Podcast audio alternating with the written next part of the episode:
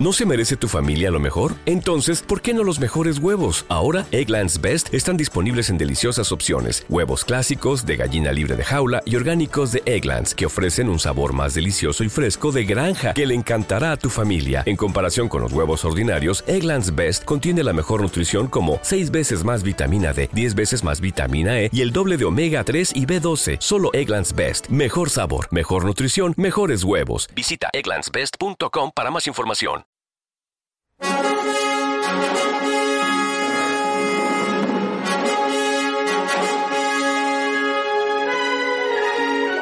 Hola chicos y chicas, aquí Doc. El relato que vais a oír a continuación me sorprendió por dos motivos. El primero por su autor, Frederick Forsyth, que es muy conocido como escritor de bestsellers de espionaje, como El Cuarto Protocolo y El Día del Chacal. Y la segunda sorpresa fue que Antonio Gómez, colaborador habitual de Casus Belli, Victoria Podcast y ahora Cita con Rama, que es un podcast de ciencia ficción nuevo que acaba de empezar y que os aconsejo vivamente, y en el que yo tengo el gusto también de colaborar con mis compañeros María, Emilio Falque, Marqués, en fin, gente increíble. Hace unos días y sin previo aviso me mandó el máster de voz para que nosotros hiciéramos el resto. Esta historia os va a gustar porque pulsa las cuerdas que como buenos amantes del género sabemos apreciar. Un saludo y hasta la semana que viene con más relatos salvajes.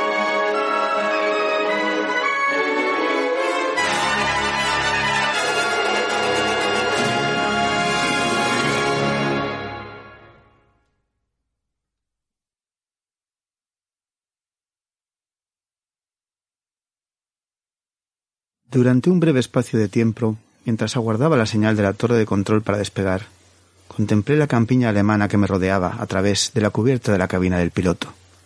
Aparecía blanca y helada bajo la gélida luna de diciembre. A mi espalda tenía el seto que constituía la linde de la base de la Royal Air Force, y más allá del mismo, según había vislumbrado al oscilar mi pequeño caza, en línea con la pista de despegue, estaba la capa de nieve que cubría la explanada de la granja, hasta alcanzar la hilera de pinos situada a tres kilómetros de distancia, y sin embargo, tan visible que casi podría distinguir hasta el contorno de los árboles. Ante mí, mientras estaba a la espera de oír la voz del oficial de control a través de los auriculares, se extendía la pista. Una resbaladiza cinta de negro asfalto, flanqueada por dos hileras de luces, las cuales alumbraban el camino previamente despejado por las máquinas quitanieves. Detrás de las luces podían verse los bancos de nieve endurecida, acumulada durante la mañana por las barredoras.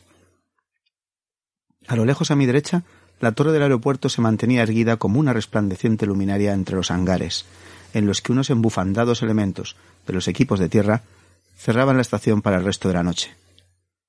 En el interior de la torre de control, bien lo sabía, el ambiente sería cálido y alegre.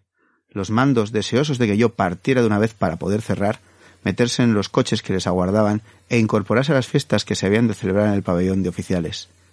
A los pocos minutos de mi partida se extinguirían las luces, quedando únicamente los hangares, como agazapados, para combatir la helada nocturna, los cazas uno junto a otro, los depósitos de combustible, y por encima la luz, única, parpadeante, de la estación.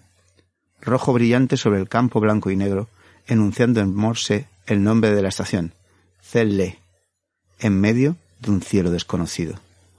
Aquella noche no habría pilotos deambulando de acá para allá y comprobando si estaban de servicio, porque aquella noche era la Navidad del año gracia de 1957, y yo era un joven piloto, preocupado por conseguir permiso para pasar las fiestas en mi hogar de Blighty.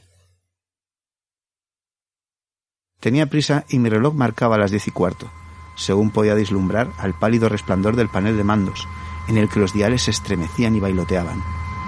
Dentro de la cabina del piloto hacía un calorcillo agradable, pues la calefacción estaba puesta al máximo para impedir que se helara la cubierta de plexiglas. Era algo así como un capullo, pequeño, cálido y seguro, que me protegía del acerado frío exterior, de la gélida noche capaz de matar a un hombre en un minuto si se exponía a él a una velocidad de 950 kilómetros por hora. Charlie Delta. Sonó la voz del hombre de control, que me sacó de mi ensoñación.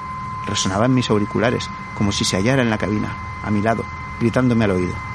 Pensé que ya se habría tomado un par de jarras. Estrictamente contra las órdenes. Pero qué demonios, es Navidad.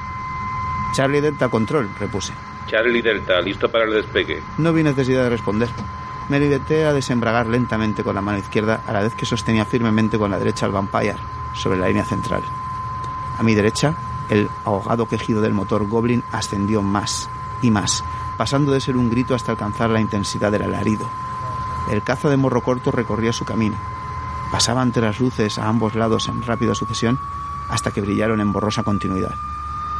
Se hizo ligero. El morro se inclinó levemente hacia arriba, liberando la rueda delantera de su contacto con la tierra, y el zumbido se extinguió instantáneamente. Segundos más tarde, las ruedas principales también perdieron contacto y su suave ronroneo cesó a sí mismo.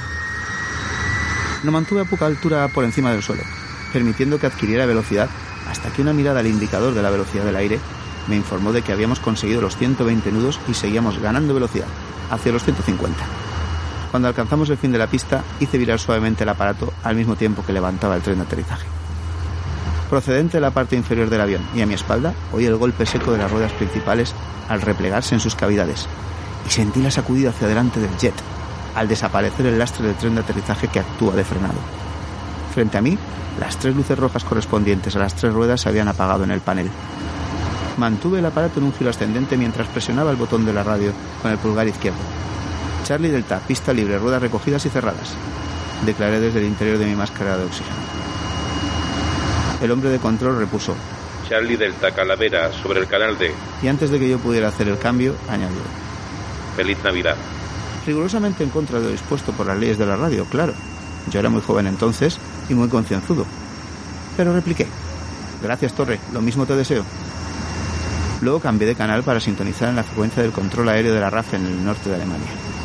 Sobre mi muslo derecho llevaba sujeto el mapa con la derrota de mi viaje trazada en tinta azul, pero no lo necesitaba. Me sabía de memoria los detalles, pues los había estudiado anteriormente con el oficial de navegación en el barracón correspondiente. Girar sobre el cambio Cele con una inclinación de 265 grados. Proseguir la ascensión hasta 8.200 metros. Al alcanzar altura, mantener el rumbo y la velocidad hasta los 485 nudos. A continuación, ponerse en contacto con el canal D para informar que se halla con su área del espacio y dirigirse en línea recta sobre la costa holandesa, al sur de Beveland en el Mar del Norte. Tras 45 minutos de vuelo, cambiar al canal F y llamar al control de Lakenheath para recibir instrucciones. ¿Te está gustando este episodio? Hazte fan desde el botón Apoyar del podcast de Nivos. Elige tu aportación y podrás escuchar este y el resto de sus episodios extra. Además, ayudarás a su productor a seguir creando contenido con la misma pasión y dedicación. When you drive a vehicle so reliable it's backed by a 10 year, 100,000 mile limited warranty, you stop thinking about what you can't do and start doing what you never thought possible. Visit your local Kia dealer today to see what you're capable of in a vehicle that inspires confidence around every corner. Kia, movement that inspires. Call 800 333 4KIA for details. Always drive safely. Limited inventory available. Warranties include 10 year 100,000 mile powertrain and 5 year 60,000 mile basic. Warranties are limited. See retailer for details.